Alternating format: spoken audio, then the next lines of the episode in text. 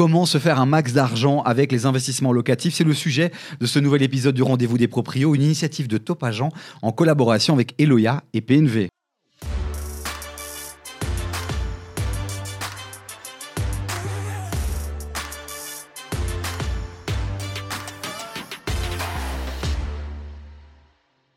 Et évidemment, pour ce nouvel épisode, on retrouve encore une belle bande d'experts. On va retrouver forcément, on parle d'argent. On retrouve Evelyne Hillen qui est avec nous. Dark. Evelyne, comment tu te sens là? On parle d'argent. Alors là, super bien. Montre-moi, ça tremble un peu. Calme-toi, Evelyne. Euh, on reçoit aussi Ken Van Pettegem, directeur de Winvest Brussels. Hello. Comment ça va, Ken? Bien, bien, bien. Toujours bien looké. C'était un peu le beau gosse de, On de, dit, de cette émission. Pas, mets-toi bien. Il est, voilà, il est détendu, il va se lâcher. Et alors, une invitée, c'est sa première aujourd'hui. C'est Louise qui est avec nous. Bonjour, Louise. Bonjour. Si vous voulez savoir ce que font nos experts, il suffit d'aller en commentaire de cette vidéo. Vous verrez euh, bah, toutes leurs fonctions, les liens directs vers leurs réseaux sociaux. Donc euh, allez-y. Ici, on n'a pas de temps à perdre. On rentre directement dans le vif du sujet. On parle d'argent, on parle d'investissement locatif. Euh, Evelyne, ça te parle? À fond. Ah bah il n'y a pas 36 manières de développer son patrimoine et même, osons le dire, de devenir riche. Il faut investir en immobilier. Et il faut le faire, je pense, le plus tôt possible pour être euh, libéré de, ses loyers, de, de, de, son crédit immobilier le plus rapidement possible. Et on invite évidemment à aller voir les anciens épisodes qu'on a, qu'on a partagés sur l'accès à la propriété pour les jeunes. Ouais. Et les moins jeunes, on partage déjà beaucoup, énormément de bons plans. Et à chaque fois, c'est ce message-là qu'on a envie de faire passer aussi c'est que c'est possible et qu'il faut euh, tenter l'aventure. Là, clairement, on parle euh, aux personnes qui veulent acheter pour louer et se faire de l'argent. Alors, quels sont finalement, euh, dans un premier temps, les, les, les, les, biens sur lesquels il faudrait peut-être se focaliser directement quand on fait un premier investissement pour le louer? Si tu es sur Bruxelles, il faut pas rêver, tu vas pas avoir de rendement directement. Ce- là où c'est intéressant, c'est le jour où tu revends, où tu fais une plus-value. Euh, ben moi, c'est toujours la même recommandation. Achetez petit, achetez des studios. Si vous êtes jeune ou même moins jeune, il vaut mieux diviser le risque. Il vaut mieux deux studios qu'un appartement de chambre. Alors- Acheter petit, euh, Louise Ouais, moi j'ai envie de dire qu'il il faut aussi acheter dans la zone qu'on peut se permettre financièrement. C'est-à-dire que bah, aujourd'hui, il y a beaucoup de gens qui vivent à Bruxelles, mais qui n'ont pas les moyens d'investir à Bruxelles.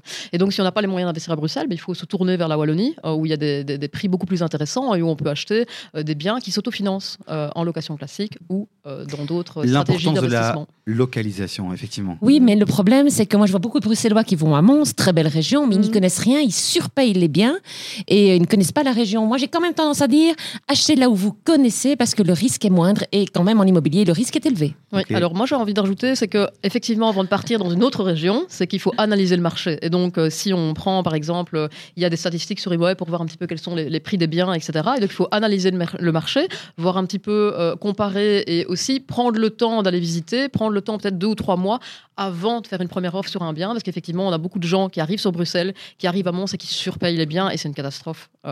À terme. Acheter, donc, ça ne s'improvise pas, Non. clairement. Et donc, il faut euh, se préparer euh, et s'informer. Justement, en parlant de se préparer et s'informer, euh, à quoi faut-il faire attention, finalement, euh, quand on décide d'investir pour louer, Ken? Les quelques critères, peut-être les points Je d'attention. que je faisais la- Oh oui, c'est ça. C'est pour ça. pour que je reviens vers toi.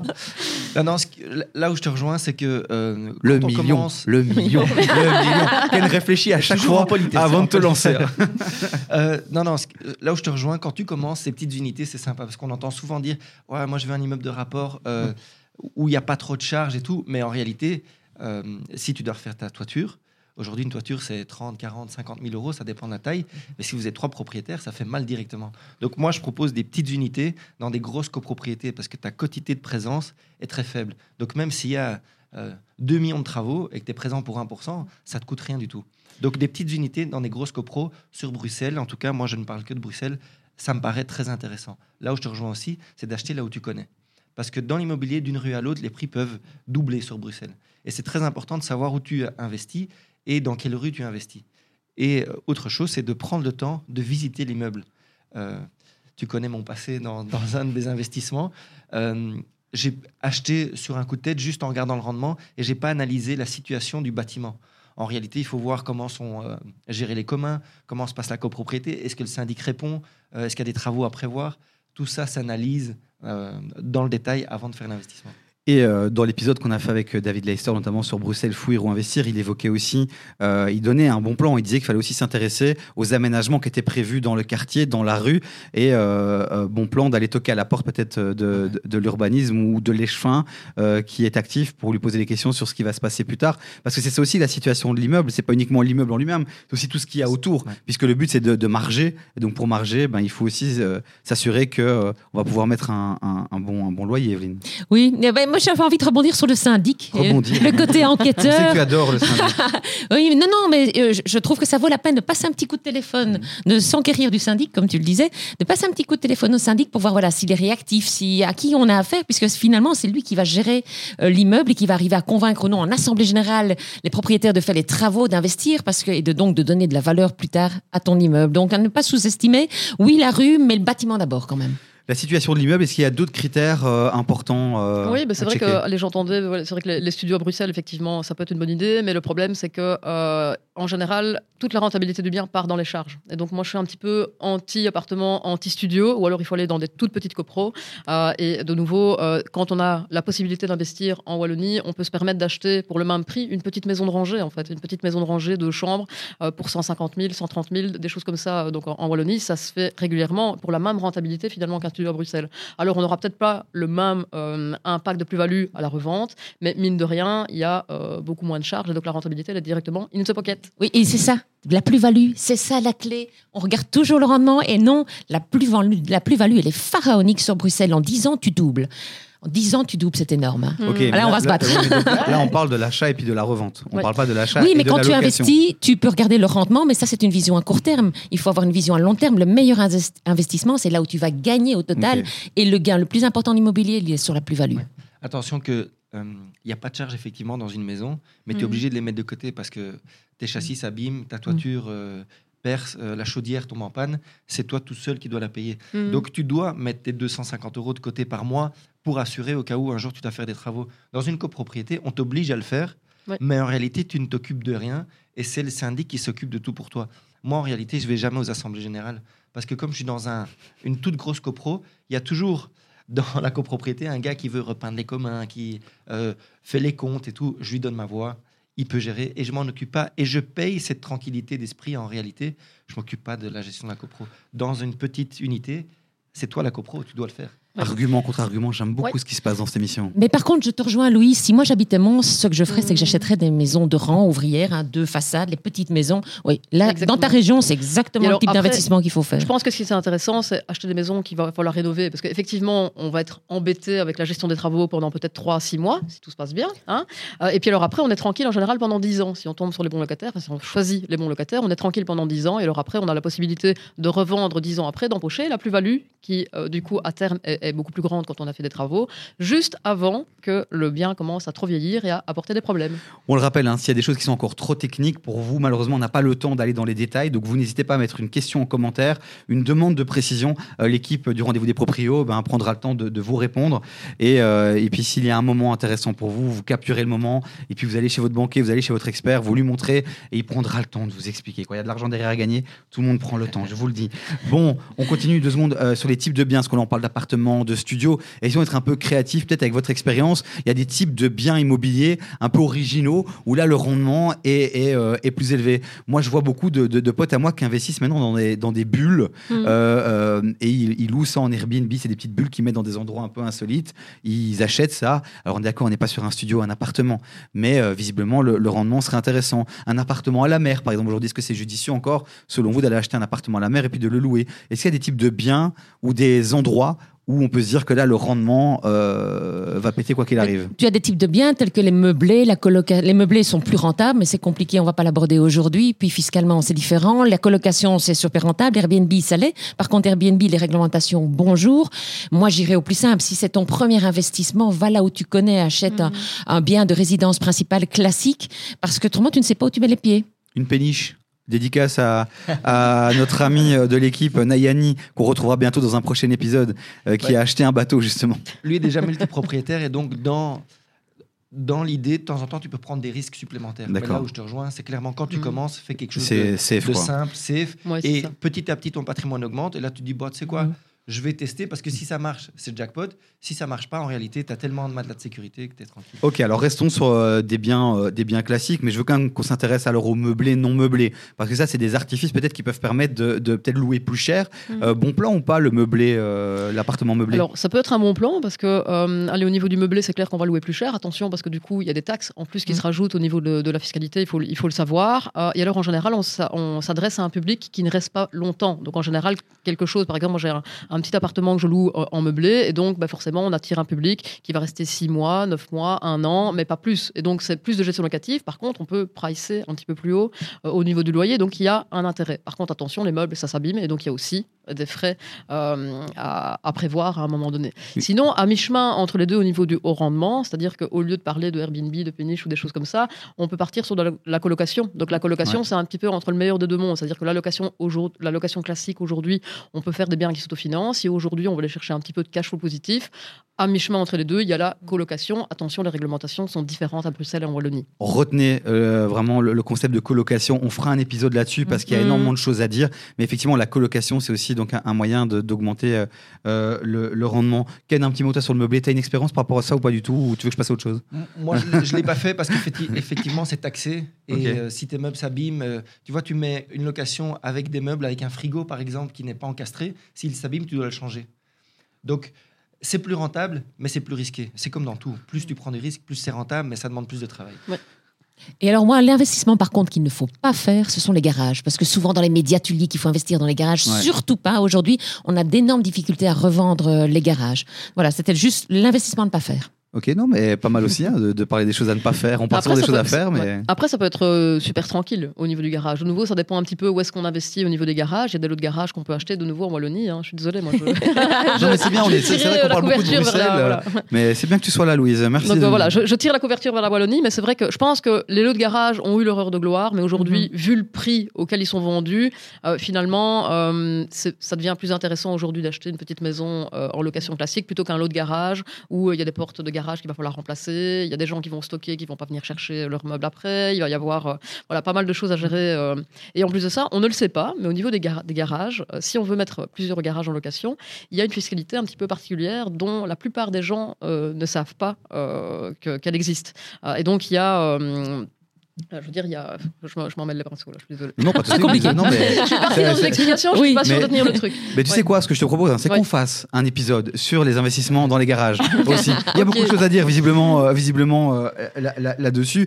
Alors, euh, je vais rebondir de nouveau sur la gestion locative. Là, on a parlé des types de biens, etc., des critères auxquels il faut faire attention. Et j'invite aussi les experts qui nous écoutent, et ils sont de plus en plus nombreux sur nos réseaux sociaux et sur Instagram notamment. Si vous voulez aussi apporter votre petite pierre à l'édifice de cette émission, n'hésitez pas à donner vos propres conseils à vous aussi en commentaire et à faire profiter toute la communauté. C'est avant tout ça l'aventure euh, du rendez-vous des proprios. C'est d'abord une communauté et on essaie de faire en sorte qu'il y ait de plus en plus de Belges euh, qui euh, vivent cette belle aventure qui est celle de devenir propriétaire. Mais parlons maintenant de la gestion locative. Ça, clairement, on pense qu'il suffit d'acheter et puis de louer et puis c'est la belle vie, on prend notre argent tous les mois.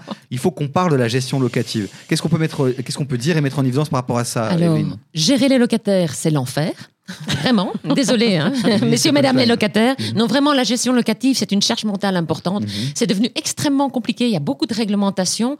Et moi, la première recommandation que je fais, c'est déléguer. Prenez quelqu'un qui va gérer, un pro, qui va gérer votre bien. Vous allez perdre un peu en rentabilité, mais c'est pas vrai. Sur le long terme, vous allez gagner. On va perdre un peu en rentabilité, Oui, Louise On va quand même perdre 10% de la rentabilité par mois euh, au niveau d'un agent immobilier. Par contre, c'est vrai que si on se sent pas à l'aise avec la gestion humaine, si on se sent pas à l'aise avec la résolution de problèmes, si on panique euh, quand il y a une petite panne qui arrive ou si on n'est jamais présent euh, pas très loin de sa location, c'est sûr qu'il vaut mieux déléguer. Maintenant, euh, c'est tout à fait possible de le faire soi-même, mais attention, il faut bien, bien, bien choisir ses locataires. Et ça, ça s'apprend. Et malheureusement, quand on démarre, on fait confiance un petit peu à tout le monde, on a l'impression que tout le monde est gentil, etc. Et en fait, c'est pas le cas. Et donc là, du coup, c'est vrai qu'un mauvais choix de locataire peut faire capoter tout le projet immobilier Mais et donnons des c'est conseils. prendre des risques. Donnez- donnons des conseils alors sur comment bien choisir finalement euh, son locataire. Ken, toi, c'est un peu ton quotidien aussi. Vous faites aussi de la location chez Winvest, non? Ouais, ouais, ouais. Euh, pour répondre à l'autre question d'abord, euh, gestion locative ou pas, en réalité, euh, c'est très important d'être disponible pour ton locataire pour que ça se passe bien. Mhm. Donc s'il t'appelle parce que l'eau est froide et qu'il faut régler la chaudière, tu dois le faire directement. Si tu n'es pas capable de le faire directement, tu mets une gestion locative pour garder des bons, euh, une bonne relation avec ton locataire. Donc ça c'est une chose et effectivement ça coûte 10%, mais tu vas les récupérer de l'autre côté. Ça c'est première chose. Deuxième chose, le locataire, comment tu le choisis?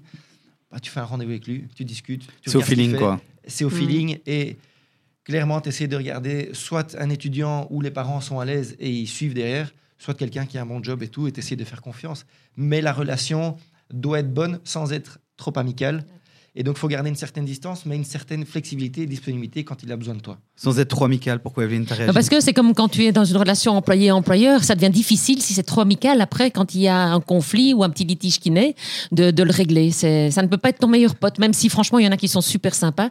Un locataire ne doit pas être ton meilleur pote quand tu es investisseur. Avec votre expérience, finalement, quels sont les pièges à éviter euh, euh, pour éviter de, de tomber sur un mauvais locataire Il y en a plein qui sont très forts pour vendre du rêve au premier rendez-vous, ouais. se faire passer pour des gens incroyables. Oui. Euh, Vous avez certainement des, des red flags. euh, Oui. Louise l'a dit, être trop gentil. Mais alors moi, euh, le profil, oui, je travaille aux communautés européennes, tu sais, le profil qui pourrait rassurer les propriétaires, ça veut rien dire. Aujourd'hui, c'est pas une question de travail ni d'âge.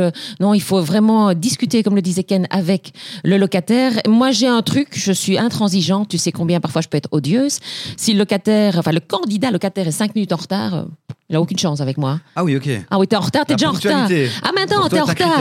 T'es en retard pour le premier rendez-vous. Qui me dit que tu vas être à l'heure pour payer tes loyers Ah non, et ouais, voilà. Après, ça Oui, colle à ma Bruxelles, personne. À Bruxelles, il faut un peu de Ah, flexibilité. non, ah, mais non. En Wallonie, je peux comprendre.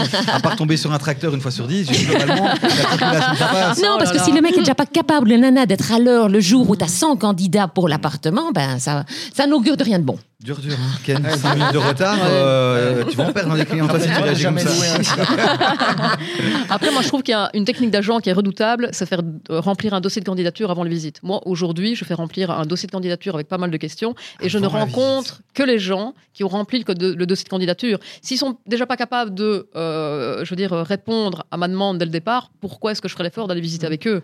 Et là, en fait, on trie, on filtre 80% des mauvais, des mauvais profils. Et alors après, ben, au niveau des visites, euh, j'enchaîne généralement les visites, euh, allez, toutes les 15-20 minutes. Et alors après, c'est au feeling. Donc euh, le, le feeling joue Ouais. énormément parce qu'on peut avoir de très bons locataires, mais qui sont très chiants.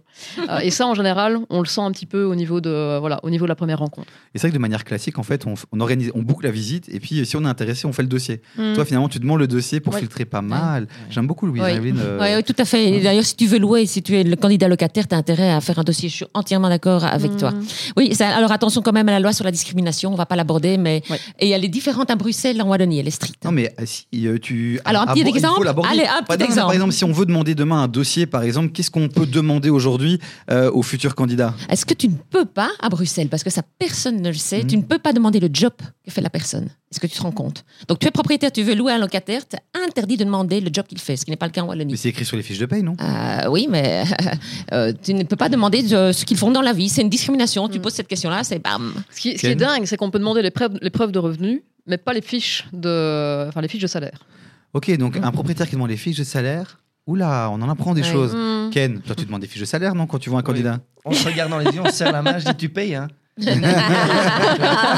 une pratique aussi comme une autre. euh, Moi, je veux qu'il C'est paye. vrai que tu fais un peu peur avec euh, ton look un peu du transporteur là. ouais, C'est vrai qu'on on serait Et- un peu stressé. Alors moi j'aime bien poser des questions comme ça à brûle, à brûle pour point au locataire pour voir s'il est honnête. En fait, je dis vous fumez? Alors je m'en fiche qu'il fume ou pas. Je veux juste pas quelqu'un. S'il hésite, Mhm. c'est qu'il est en train de réfléchir comment il va me mentir. Mhm. S'il me dit oui, ok, pas de souci, mais je vous demande juste de fumer sur le balcon. Mais voir surtout en spontané comment il réagit. Mais ils disent toujours non, de toute façon. Ah non, Et ah après, non. ils fument tous. Ah non non, moi ils disent oui. près, hein. Ils disent oui, mais non, non, sérieusement, si tu es ouvert, si, la- bah, si, si- moi ils me disent oui, et pas de souci, mais je veux le savoir. Et je comme- remercie souvent le locataire pour son honnêteté, Mm. ce qui fait qu'il va devoir continuer dans cette ligne-là. C'est comme avec les animaux de compagnie quoi. Vous avez un chat non, mais t'as plein de poils de chat sur toi. C'est ça. À un moment donné, anticipe quoi. D'autres euh, d'autres choses qu'on peut demander ou pas demander. Euh, D'autres euh, non. Finalement, tu peux pas demander grand-chose. en C'est fait. exactement. Voilà. Ouais. C'est ça qu'il faut retenir. Alors on même- demande quoi Alors on même- demande quoi Le problème, c'est que c'est- on- on- une réponse délicate parce qu'on va certainement poser des questions aux locataires qu'on n'a pas le droit de demander. Et donc, euh, mais bon, à un moment donné, comme on est très peu protégé finalement en Belgique, on est obligé quand même de poser des questions pour se rassurer soi en tant que propriétaire. Donc effectivement, on pose des questions parfois un petit peu euh, touchy et puis si le répond, enfin si, si le locataire, le futur euh, locataire répond, tant mieux. Si pas, ben, il y aura quelqu'un euh, d'autre qui répondra peut-être et le choix du coup se portera sur cette personne-là. Ok, la durée du bail, on en parle ou pas? Ah oui, fondamental. Court, Mm. court, court. Un an max. Un an max? Ouais, je plus. Pourquoi? Ben parce que si tu as un souci, euh, au moins tu peux mettre un terme au bail sans passer par la justice. Parce que si tu as un souci avec un locataire, de toute façon, ça te prendra un an, grosso modo, pour le mettre dehors. Donc tu fais un an à bail, toujours, toujours faire un bail de courte durée d'un an maximum, avec tacite reconduction. Comme ça, si tu es content, tu continues. Moi, j'explique au locataire, voilà, moi j'ai besoin de voir comment, comment ça se passe avec vous. Et vous avez peut-être aussi envie de voir comment moi, quel propriétaire je suis. Ken, dans la pratique, un an? Je vais d'abord rassurer tout le monde.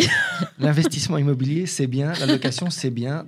Dans la majeure partie du temps, ça se passe bien. Hmm. Là, je vois qu'Evelyne, elle, elle, elle est quand même inquiète Ouais. par rapport à ça. Il faut le faire. Investir, mais des locations, euh, c'est c'est rentable à fond. Après, après ça, il faut faire un petit peu attention dans le détail et tout, mais Oui, mais ça marche. Mais en fait, je sais pas que je suis inquiète, je suis dépitée de voir que des propriétaires revendent leurs biens tellement ils ont des des soucis avec la location.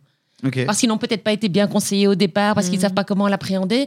Et que- quel gâchis d'avoir fait tous ces investissements de, de Ouais. tout financier, euh, psychologique et autres. C'est quand même pas rien d'acheter, tu le sais.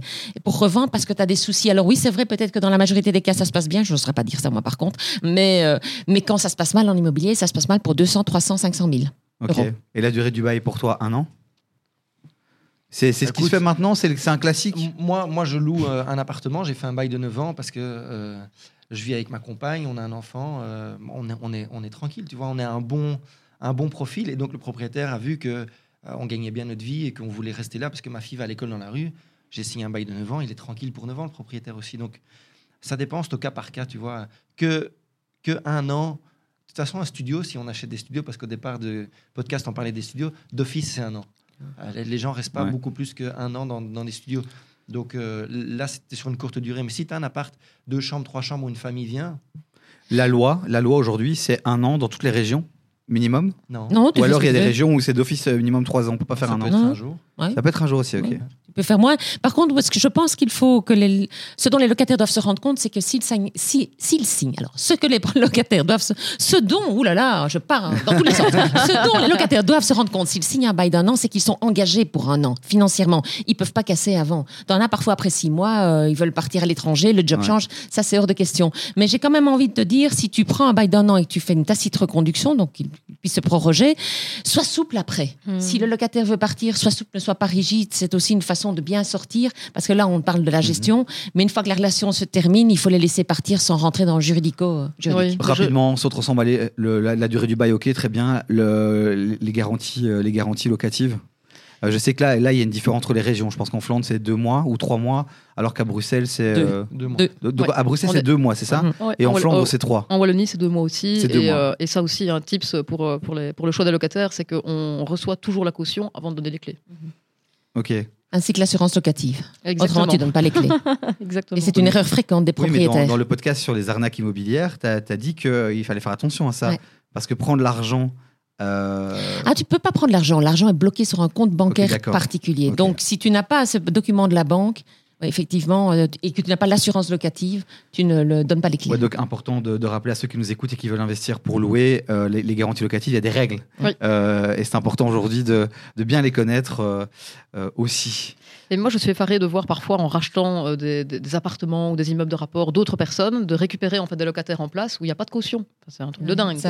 C'est un truc que je ne conçois pas aujourd'hui. Oui, parce que ça, c'est un truc que les banques aiment bien, qu'on achète un bien qui est déjà loué. Moi, Mhm. perso, je préfère euh, acheter un bien et choisir le locataire, parce que tu es parti parfois pour des années avec. Ah oui, et en plus de ça, il faut régler tous les problèmes que le propriétaire a laissé, euh, a laissé derrière lui. Quoi. Donc c'est vrai que acheter vide, c'est une tranquillité d'esprit.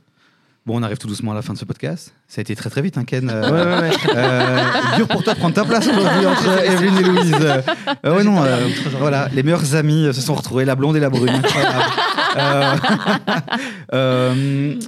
On va juste faire euh, comme on fait d'habitude, c'est un petit rituel en fin d'émission, on fait un dernier tour de table Mhm. sur des choses à dire ou qu'on a, enfin qu'on peut encore rajouter qu'on n'a pas dites. Euh, Louise, est-ce qu'il y a quelque chose que tu veux mettre en évidence par rapport aux investissements justement locatifs qu'on n'aurait pas dit ou que tu voudrais nuancer, etc. Ouais. Ou si tu veux résumer, rappeler des points importants. euh. Ouais, ben, moi je trouve que déjà avant de faire un investissement locatif, il faut bien se renseigner euh, en amont. Il faut pas hésiter à se former parce que il y a beaucoup de gens aujourd'hui qui font des erreurs, qui achètent des immeubles de rapport en infraction. Il y a des gens qui achètent des biens, par exemple, pour de, pour de la colocation en pensant pouvoir louer à cinq personnes et finalement en Wallonie c'est quatre. Mais du coup leur rentabilité n'est pas du tout la même. Et donc vraiment, en amont, il faut vraiment bien se renseigner sur ce qu'on va acheter, ne pas hésiter à aller toquer chez les voisins pour voir un petit peu qu'est-ce qui se passe au niveau du bien, euh, pour éviter en fait les gros problèmes ensuite. Donc vraiment, formez-vous. On a donné du détail qui est inquiétant aujourd'hui. Ouais. Et si je peux donner un conseil sur, on a aussi parlé des bons et des mauvais investissements. Le mauvais investissement, c'est celui qu'on fait pas. Et donc à un moment donné, il faut acheter parce qu'on a donné tellement de détails que les gens vont dire oh mais là ça ça va pas, là ça va pas. Et en fait, au final, ils n'achètent jamais. Donc à un moment donné, il faut les poser sur la table et il faut acheter euh, parce que sinon on fait jamais le pas. Ouais. Et donc il faut y aller et pas trop non plus euh, analyser les dossiers euh, à 100%. quoi. Ken, toi, avec ton historique de banquier, il faut quand même qu'on évoque deux secondes, qu'on parle chiffres deux secondes. Rapidement, c'est vrai qu'on l'a pas fait, euh, on n'en a pas encore parlé, mais le calcul qu'il faut faire, euh, imaginons, voilà, on, on est euh, occupé à rêver d'un investissement, on prend un petit papier, on note quoi sur ce papier? Quels sont les, les- les- les chiffres qu'il faut mettre? Moi, comment je calcule, c'est qu'est-ce que je vais payer Imagine, je fais un investissement et ça me coûte, je vais prendre des chiffres ronds, c'est pas la réalité. Mhm. Ne vous emballez pas. Euh, je paye 12 000 euros, tu vois, de mon compte vers le compte du notaire et je dégage 100 euros de cash flow par mois. Ça veut dire que je fais 1200 euros par an. J'ai payé 12 000, je gagne 1200, je fais 10% de rendement. C'est comme ça que je calcule. Combien j'ai payé, combien on paye sur mon compte. Ça, c'est le rendement réel. Je ne prends pas en compte la plus-value de l'immobilier, c'est le rendement net. Ok. Oui. Enfin, 10% de rentabilité, ça n'existe pas. On va.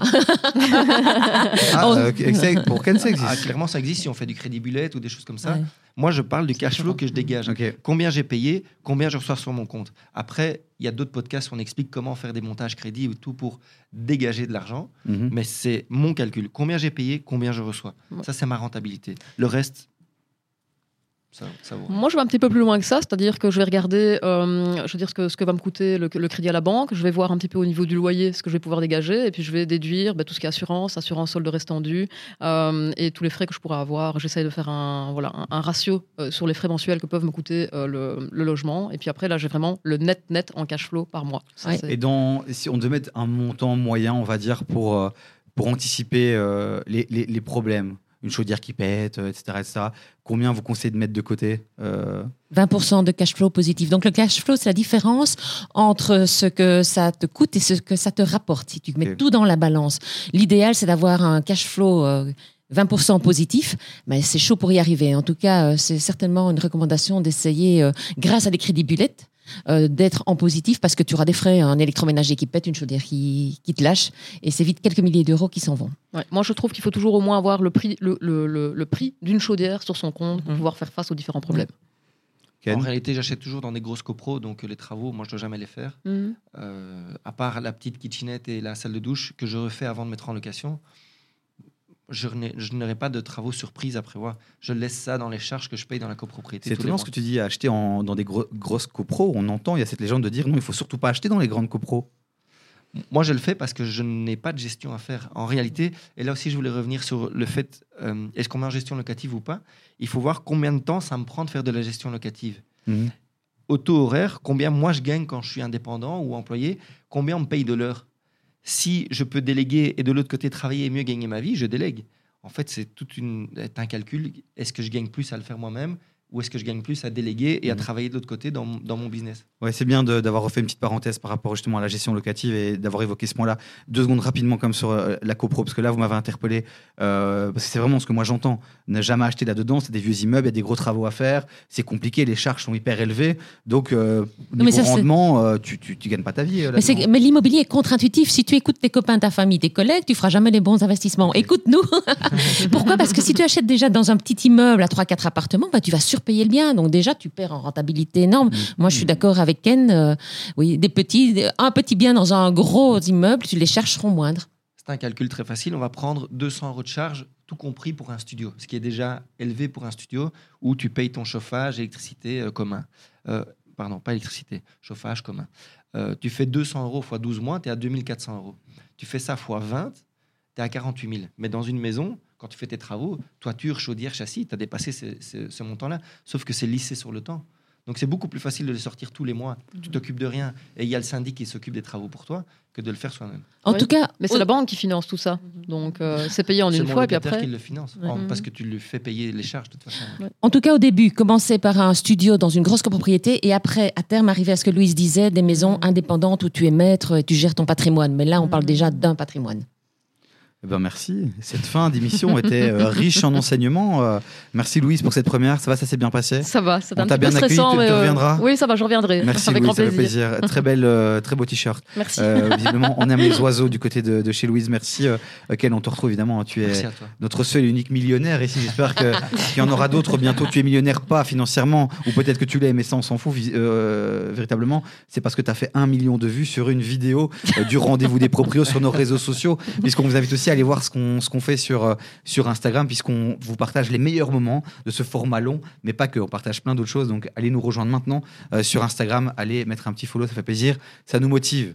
Et puis ça les motive aussi. Et donc ils continueront à venir gratuitement. Et ça, ça nous fait du bien. Bon, Evelyne, je te remercie encore d'être passée dans cette émission. Avec On plaisir. te suit aussi sur les réseaux. Merci pour tout ce que tu fais pour l'immobilier. Oh, La Belgique te remercie. remercie. Euh, et puis vous qui nous écoutez, on vous remercie évidemment, qui nous regardez sur YouTube. On vous donne rendez-vous pour un nouvel épisode. Et comme je l'ai dit, on vous invite à commenter, euh, à poser des questions, à vous abonner. Et on remercie nos partenaires sans qui on ne pourrait pas faire tout ça. On remercie Eloya et PNV. À très bientôt pour un nouvel épisode.